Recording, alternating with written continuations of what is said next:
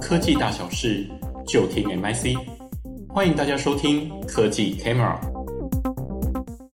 各位听众，大家好，欢迎收听新创微开箱，我是主持人唐维。新创微开箱是一个分享资策会 MIC 对国际科技新创研究的节目。在这个节目中，我们会用十分钟左右的时间，跟各位分享一家我们觉得是关注的科技新创企业。那大家应该有看过杨紫琼演的那个《妈的多重宇宙》这部电影吧？那二零二三年呢，这部电影其实在奥斯卡就已经获得了七项大奖。那杨紫琼也成为奥斯卡最佳的亚裔女主角。其实她也是奥斯卡历史上的所谓的亚裔影后了。可是其实你可以看到电影里面非常非常多很厉害的特效，而这些特效其实都是 AI 做的哦。那我们今天要介绍这家新创 Runway，也正是在《妈的多重宇宙》的拍摄期间，协助视觉特效团队进行特效处理的美国 AI 新创公司。那同时也是现在很有名的 Stable Diffusion 模型的早期版版本的主要参与企业之一。那在我们开始之前，我想先给大家介绍坐在我对面的洪綺雅分析师。嗨，綺雅你好。啊、呃，主持人、各位听众，大家好，我是綺雅。那如同我们刚刚提到啊，就是 Runway 这家公司啊，我们除了它在协助电影制作之外，其实它有很多很多不同的应用，目前已经在市场上逐渐的被呃各家业者所采用了。那想请问问看綺雅，有没有哪些看到是你觉得比较特别的一些应用啊？嗯，呃，像今天介绍这间 Runway 公司，它是二零一八年成立于美国纽约的新创。那他们的核心理念其实就是，呃，只要你想象得到，你就能制作出来的一个这个精神。那他们公司是希望帮助各种比较中小型的影像制作公司或者是个人创作者，来打造出很容易操作的一套影像编辑软体。那像 Runway 它服务的客群，主要就包括各式的影音或媒体应用。那除了刚刚前面提到的电影，还可以运用在有些三 D 广告动画，比如说很多汽车广告都会搭配一些特效跟背景的一些设计。那当然，像电视的节目啊、AR 影片或是一些音乐活动、现场表演等等，都可以运用他们的这套工具。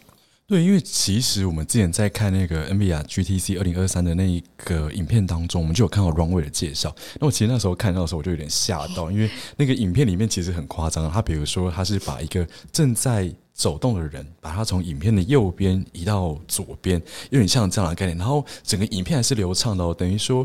用 AI 用 Runway 这样的技术，及时去补帧，把原本人物空白的地方直接及时补上，甚至是说，比如说一键消除不需要的杂物啊，也可以变得让影片非常的流畅。其实根本看不出各种就是有就是比如说呃断掉或是修改过的痕迹。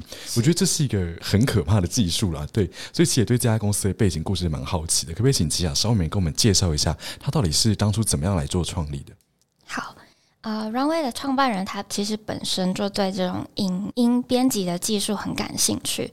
那他其实一开始是在纽约大学的一个电信互动相关领域的专案来学习。那他当时就在做一个论文的研究，是关于如何将机器学习运用在影音跟影像编辑的一个论文的研究。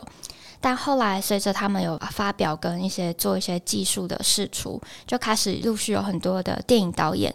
或是广告的制作者开始对他的这个研究的技术表达很感兴趣，那也让他开始有信心来思考说，诶，是不是该把这个学术研究发展成一套可以商用的 AI 模型？那其实当初还蛮有趣的事情是，当时那个 Adobe 公司有邀请他，愿不愿意加入他们的 AI 团队？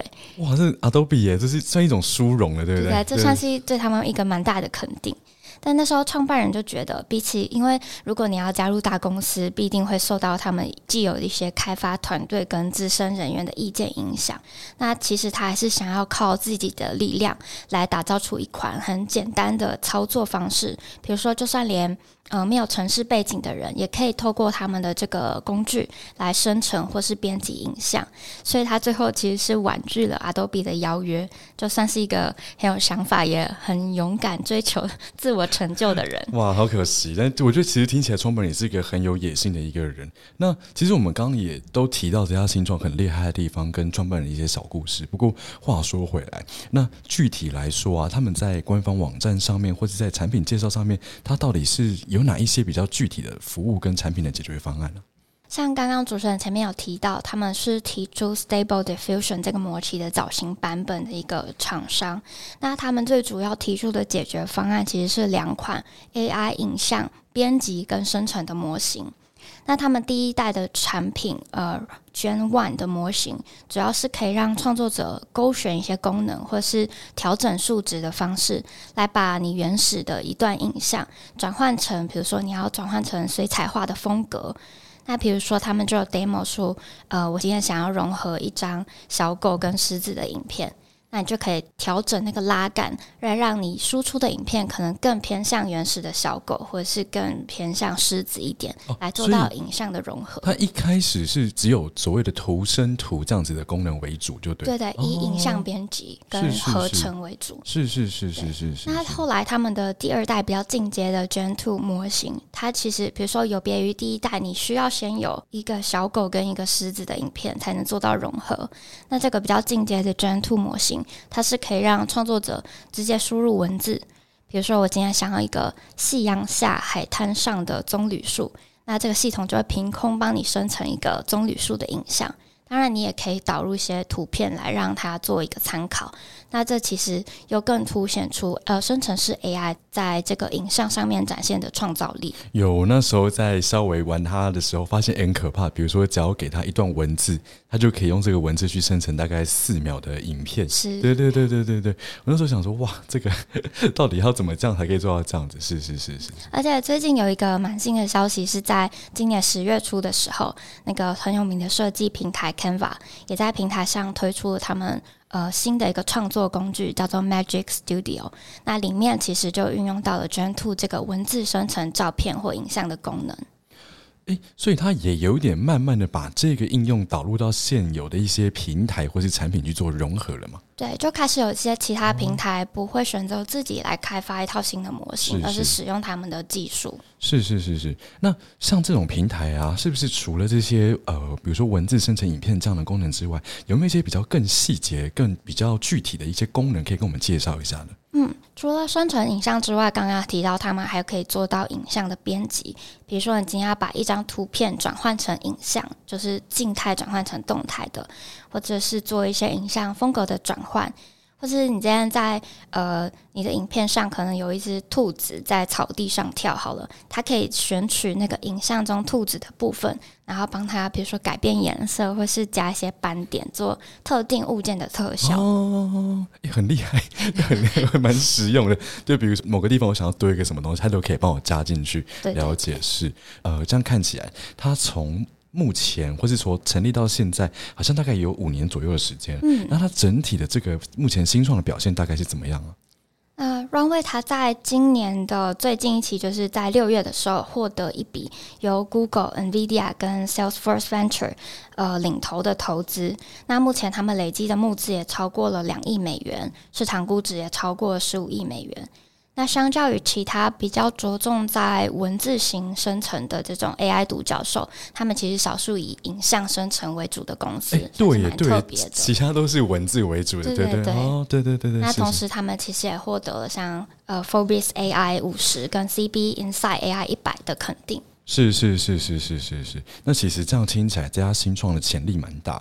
不过，其实我们刚刚聊了这么多，我也想问问其他你自己的一些看法。因为目前这样子的平台、这样的解决方案，其实一直不断不断的出来。对，那你们比较客观的来说，你觉得这样子一些机会点大概在哪里？